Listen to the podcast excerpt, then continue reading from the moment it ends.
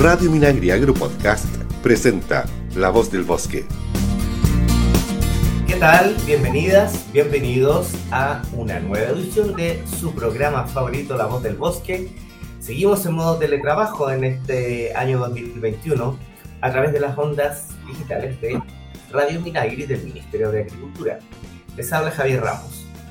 ¿Qué tal? Mi nombre es Mariela Espejo y hoy, en nuestro espacio La Voz del Bosque, tendremos una interesante entrevista.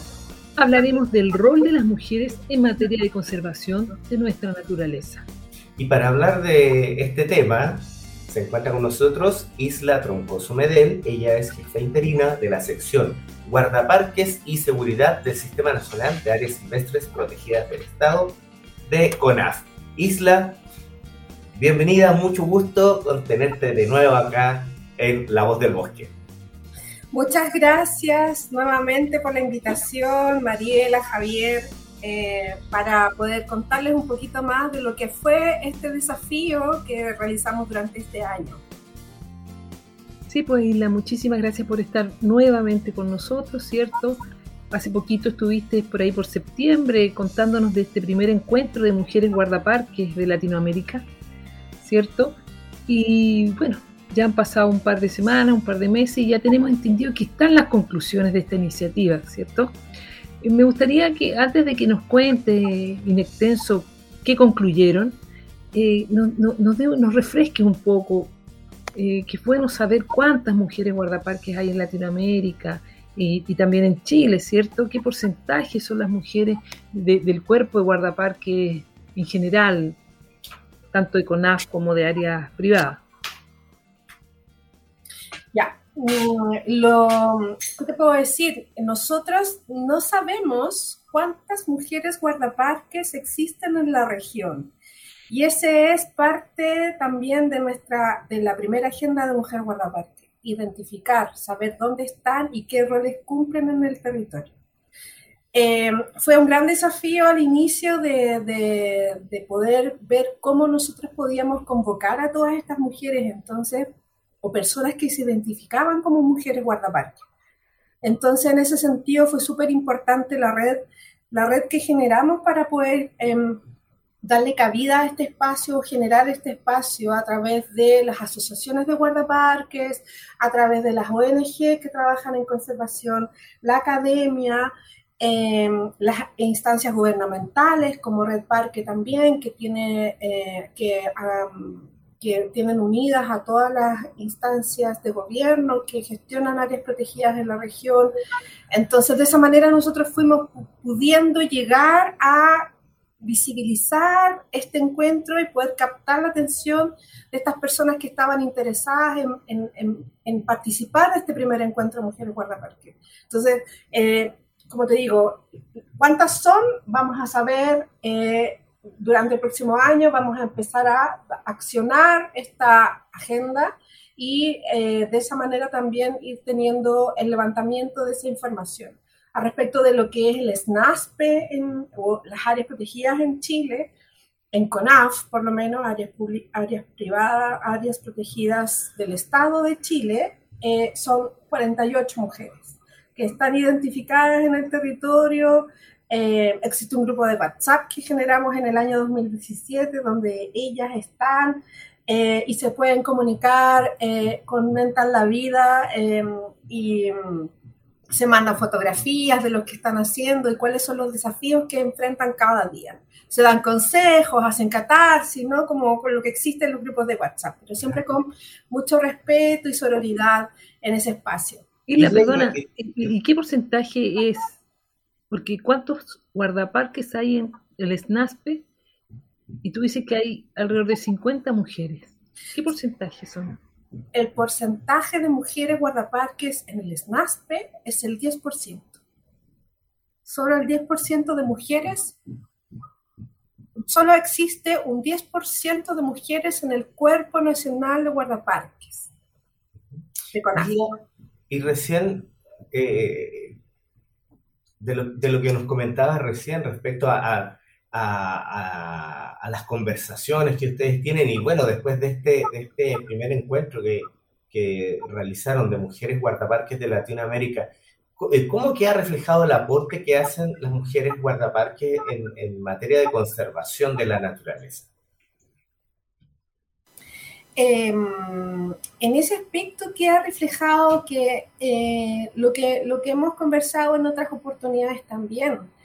Eh, todas las personas eh, tienen distintas habilidades, tenemos distintas habilidades y no por ser mujeres tenemos habilidades que se han generado a través de los estereotipos de género y que siempre se nos han endosado, ¿no? Como ah, no, porque es mujer, ella tiene que hacer educación ambiental porque eh, a ella se le da bien trabajar con niños, porque se supone que uno como mujer tiene que tener hijos.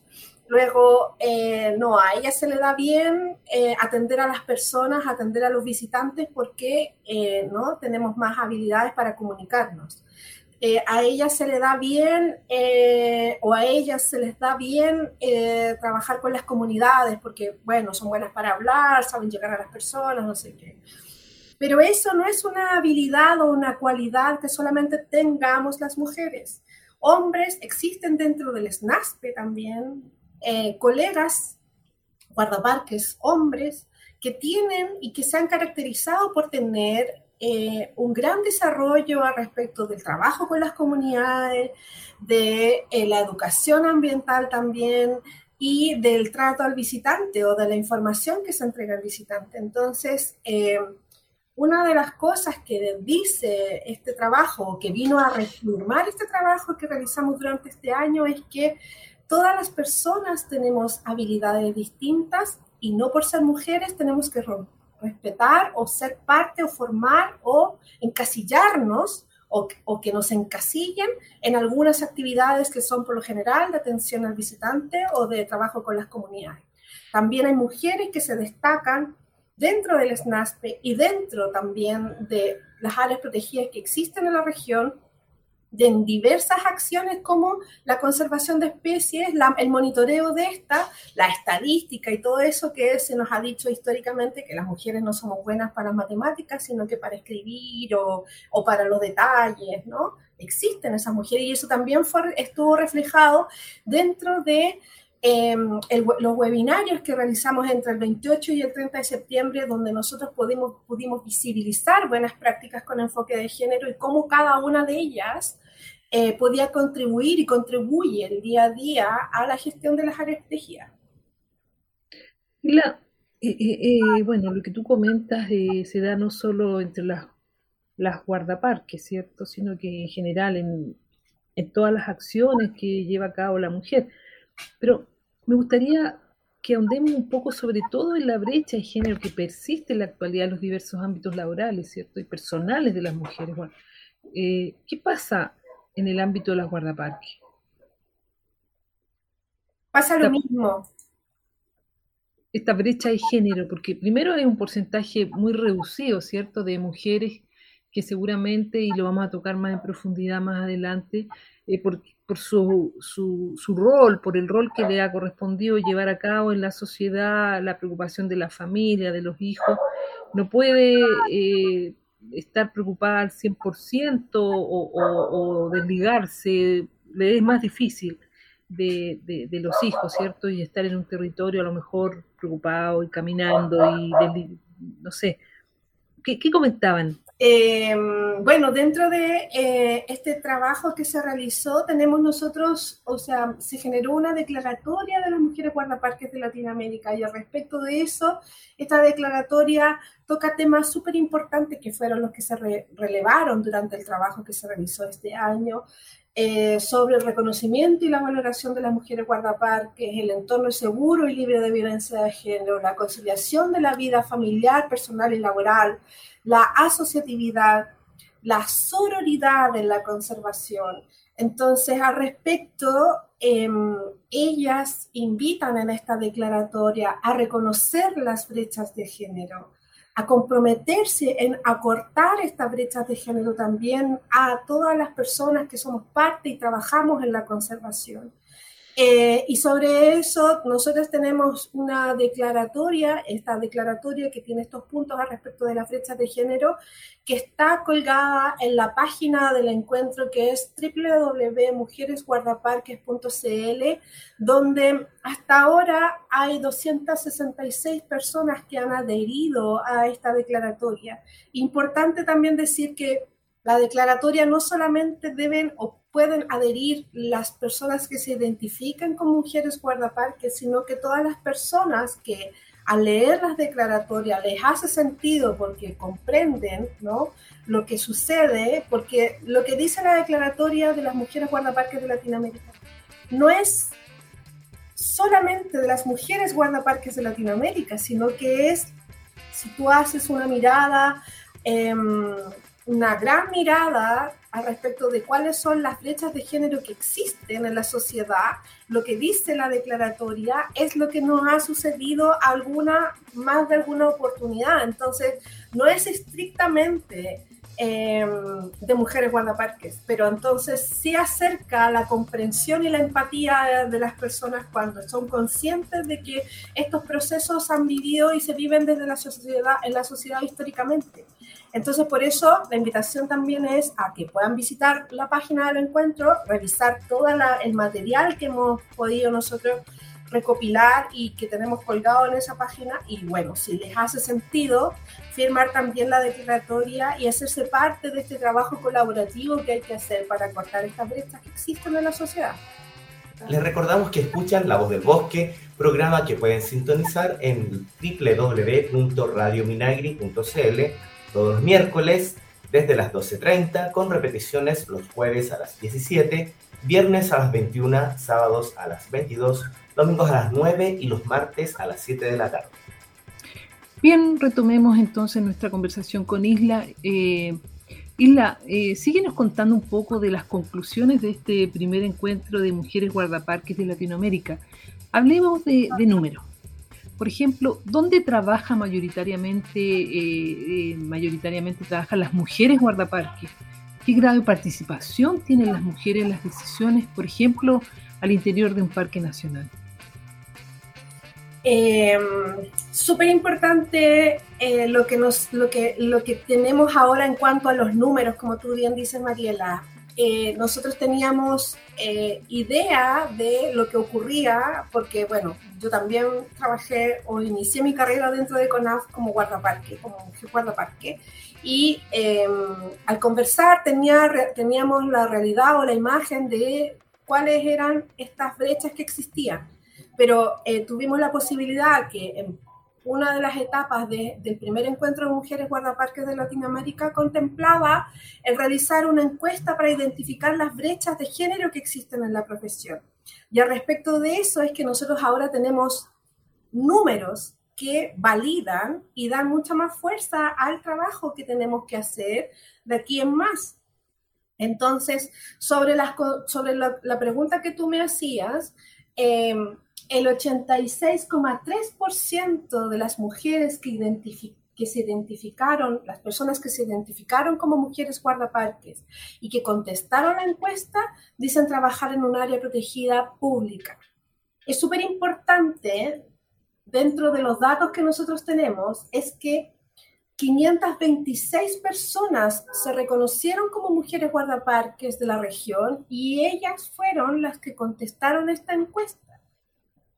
Entonces el dato, el número no es menor, en el entendido de que la fuerza laboral que existe de mujeres en el territorio, en Chile es un 10%, en el resto de los países no es distinto. Entonces tener una muestra de 526 personas es un buen número para lo que existía anteriormente, que era súper restringido también. Isla, y volviendo a, este dato que tú nos acabas de dar, que tú también eh, trabajaste como guardaparque, me gustaría que nos cuentes la realidad de las acciones que llevan a cabo las mujeres en las áreas silvestres protegidas. ¿Cuál es el rol que cumplen ellas, ustedes, en la conservación de la biodiversidad? ¿Qué, qué análisis hicieron al respecto en el encuentro de mujeres guardaparques? Es lo que conversábamos anteriormente, Javier. Em, dentro de un área protegida es, em, hay una diversidad de funciones que se deben realizar para poder gestionar de mejor manera ese territorio.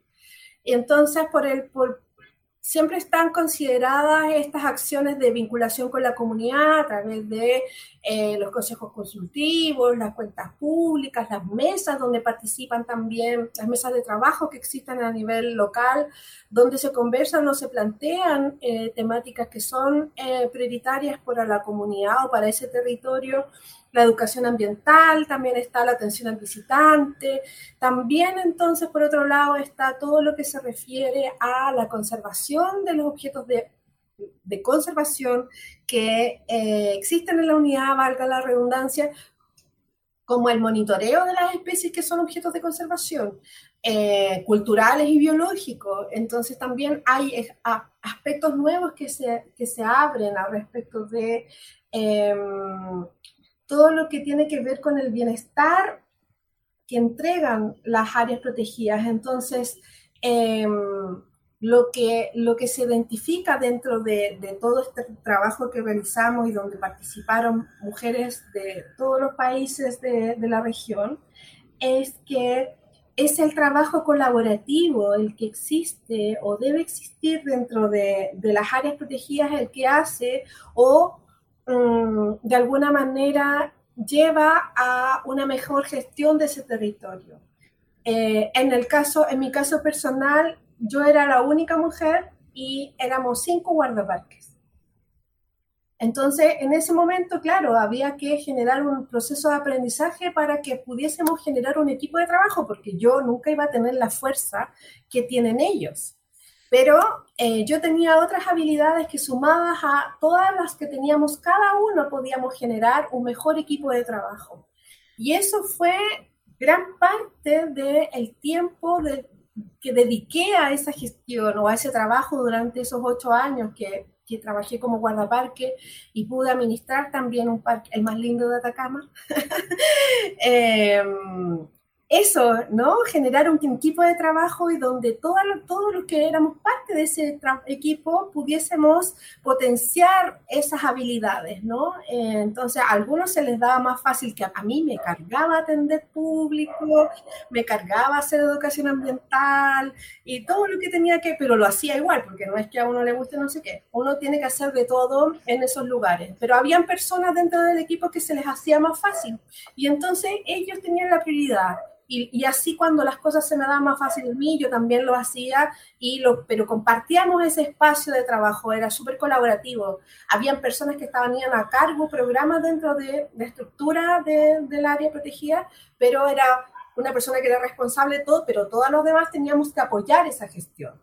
¿no? O sea, e, esa persona no tenía que hacer solo ese trabajo, sino que era un trabajo colaborativo esa persona tenía que dar la cara y guiar el trabajo solamente. Entonces, eso, entregar esas herramientas, es al final, eh, creo que genera una mejor gestión en, el área. Bueno, como dato anexo, antes de la pregunta que va a hacer mi, colega Mariela, eh, tú trabajaste en el Parque Nacional Llanos de Challe, que después de tu partida también quedó administrado por una colega guardaparque. Sí, el llano de Chay, el más lindo de Atacama. Bien, después de la, de la promoción con Mariela.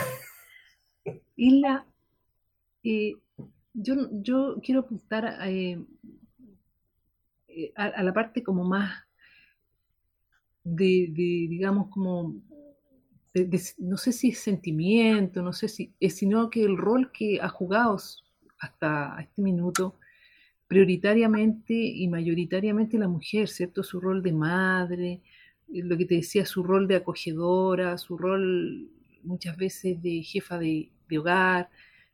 Y, cómo, cómo, se compatibiliza. Tengo entendido que dentro de las conclusiones también se tocó este tema, eh, porque, por ejemplo, para un hombre muchos guardaparques, me consta, hacen soberanía en nuestro país, ¿cierto? Eh, pasan inviernos en su, en su área protegida, eh, pasan mucho tiempo alejados y algunos incluso eh, prácticamente solos, ¿cierto? Eh, tengo entendido que también el tema este de, la mujer que, juega un rol, ah, aunque se está tratando de cambiar, ¿cierto? Esto de, insisto, de madre, de, jefa de hogar, ¿cómo, cómo, qué, expresaban? ¿Qué las mujeres, es la misma realidad en Latinoamérica? Sí, es la misma realidad. Y dentro de la declaratoria y así también dentro del trabajo, de, la agenda que pudimos construir, está esta parte que dice la conciliación de la vida familiar, personal y laboral. Pero porque como tú dices, Mariela, em, ocurre que eh, las mujeres cuando eligen ser madres eh, o han elegido ser madres, es un periodo muy eh, largo que tienen que estar, o sea, respetando su embarazo, ¿verdad? Sus meses de embarazo. Luego, bueno, si todo sale bien, ¿no? Después, los seis meses de, después de haber tenido al cachorro, a la cachorra, el cachorre, y, y, y, dependiendo de también cómo esté el estado de salud de, ambas, de ambos, es complejo como encontrar espacios para poder volver a trabajar y poder volver a, desempeñar ese trabajo que em, tanto les apasiona también. Si ser guardaparque, ser mujer, o sea, ser guardaparque es una tarea de entrega diaria. Eh, una persona, o, o sea, ser guardaparque tiene que ser una persona que tiene unas convicciones que están por sobre el resto de las cosas porque vive, como tú dices, alejado de todo el mundo, haciendo soberanía y patria, eh, lejos de todo, por lo general. Eh, entonces, la, la mujer que decide ser guardaparque tiene esas mismas sensaciones y emociones y convicciones al respecto. Entonces, pero claro, en algún momento dice, bueno, eh, decide ser madre o es madre y... pero ¿cómo puede conciliar ¿no? Esto de ser madre y que es, que es una pasión, ¿no? Esto de una necesidad. y versus eh, todo lo que le, genera también el amor por la profesión que elige o el oficio que elige, que es ser guardaparque. Entonces, ese es un trabajo que está dentro de estos instrumentos que se pudieron generar dentro del encuentro y que, y que obviamente tenemos que trabajar al respecto de eso es como cómo generamos o cómo las instancias que gestionan áreas protegidas pueden generar estrategias para poder conciliar esta, este, esta persona y que esta persona como mujer guardaparque pueda ser dentro de la familia, dentro de lo laboral y dentro de lo personal también. Y en eso también hay un, un, desafío también para, para, los colegas, ¿no? Que también deciden ser padres que es la corresponsabilidad, ¿no? De la responsabilidad de tener hijos no es solamente de la madre, es de las personas que eligen formar una familia con, un bebé, una bebé. Entonces, eh, esta, esta, esta estrategia para que ambas personas puedan formar esta familia es lo que las instancias que gestionan áreas protegidas tienen que buscar, el cómo, cómo nosotros facilitamos como, como, como instituciones, ¿verdad? Que esto ocurra en el territorio, ¿no? Y de esa manera también, como, como en algunas unidades, también hay casas donde viven las, las familias, ¿no? Entonces, luego de cumplir el rol de guardaparque durante las ocho horas que trabaja uno al día, vuelve a su casa y está con su familia. Eso ocurre en algunas áreas protegidas del país. Eh, pero en otras unidades ocurre que los guardaparques terminan su hora y van hacia sus casas. Luego, en otras unidades también existe, existe que los guardaparques están por turnos en un lugares, en algunas áreas protegidas. Eh, cumplen su rol durante un tiempo, ¿no? Un turno y luego bajan y están con descanso en sus casas. Entonces, pero eso hay una, hay una diversidad de formas de, que, en las que se trabaja que también hay que empezar a revisar para ver cómo de, cómo de mejor manera nosotros fortalecemos eso.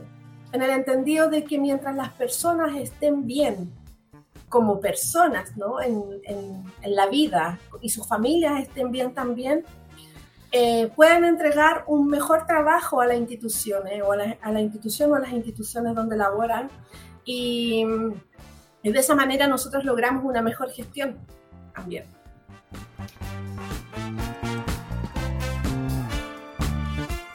Isla, yo sé que eh, tú hablas delante poco de las labores de educación ambiental, de atención al público, de los censos, de investigación, cámaras trampa, etcétera, etcétera, porque hay muchas, muchas actividades que, que la gente ni se imagina que desarrolla un guardaparque, ¿cierto? Un o una guardaparque.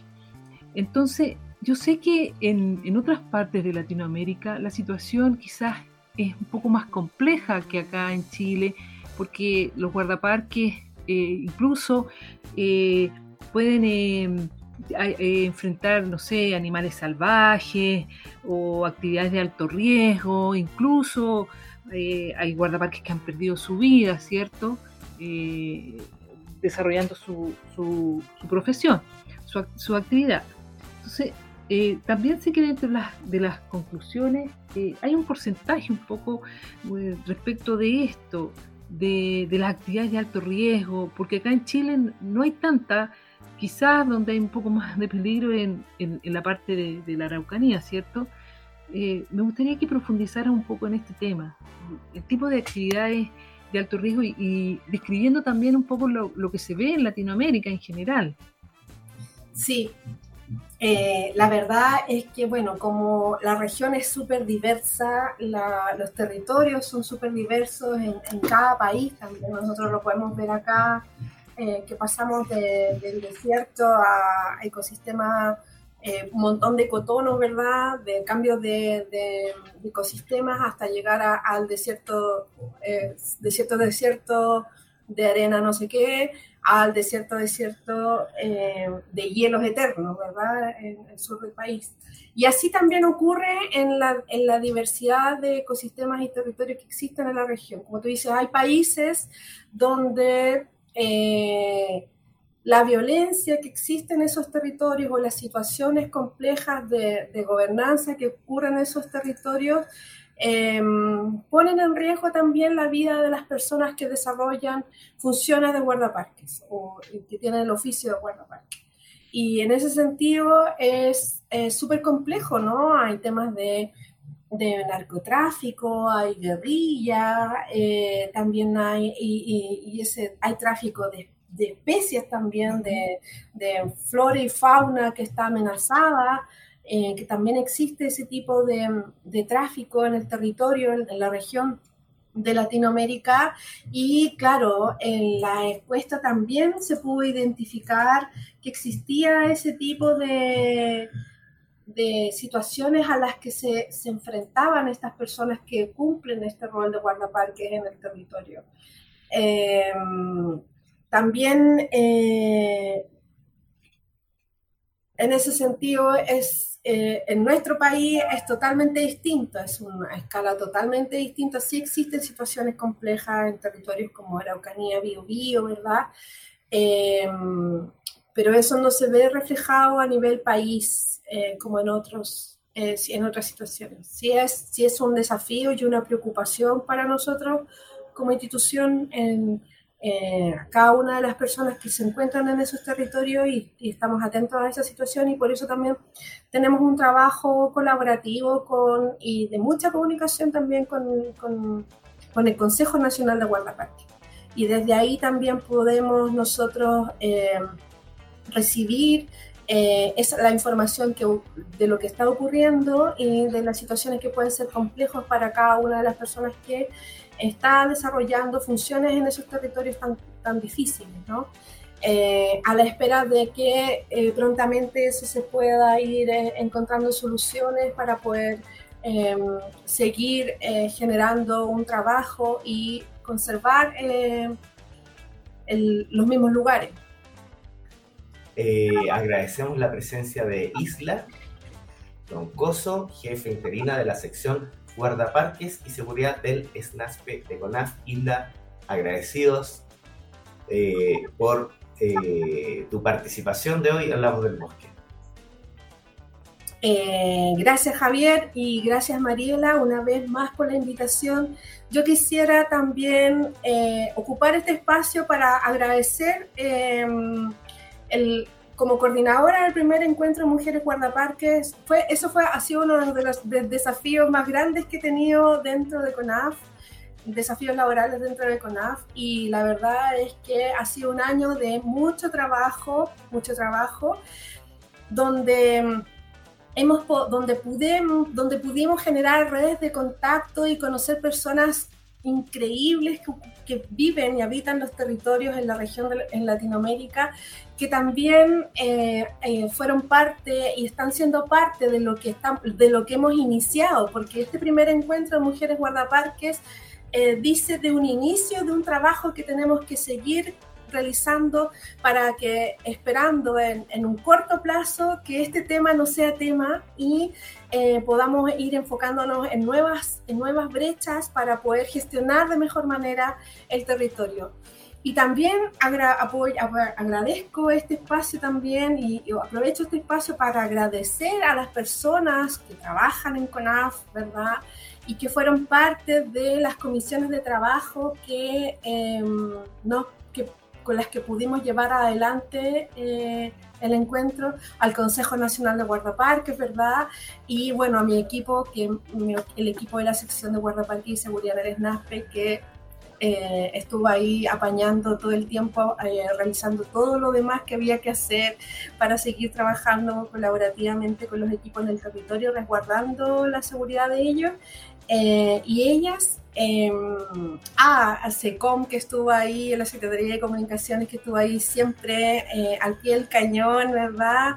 Apoyando y visibilizando todo lo que estábamos haciendo, a la Gerencia de Finanzas, bueno, todas las personas que nos apoyaron y, llevamos, y, pudimos sacar adelante este desafío que era enorme en un principio, pero después y, ya al final lo abrazamos con, con todo el cariño que, que se merecía también. Eso, gracias. No, a ti, Isla, muchísimas gracias por estar con nosotros una vez más en La Voz del Bosque. De verdad, este tema es muy interesante y seguramente te vamos a estar invitando nuevamente. Muchísimas gracias. Y a nuestros auditores queremos recordarle que pueden visitar esta y otras informaciones en nuestro sitio web y en nuestras redes sociales. Información, por ejemplo, referida a las unidades del Sistema Nacional de áreas silvestres protegidas del Estado que se encuentran abiertas para que de esta forma puedan programar su viaje y disfrutar con el patrimonio natural y cultural de nuestro país. Obviamente que siguiendo todos los protocolos frente al COVID-19. Así es, Mariela, y también en nuestra página web información actualizada acerca de la situación nacional de incendios forestales. Y bueno, ya hemos llegado al fin de esta edición. Nos encontramos la próxima semana en Radio Minagri, a través de su página web, radiominagri.cl, o también en tu teléfono inteligente. Búscanos en las aplicaciones Apple Podcast o Spotify. Hasta la próxima semana. Hasta pronto. La Voz del Bosque es una iniciativa de CONAF y FUCOA del Ministerio de Agricultura.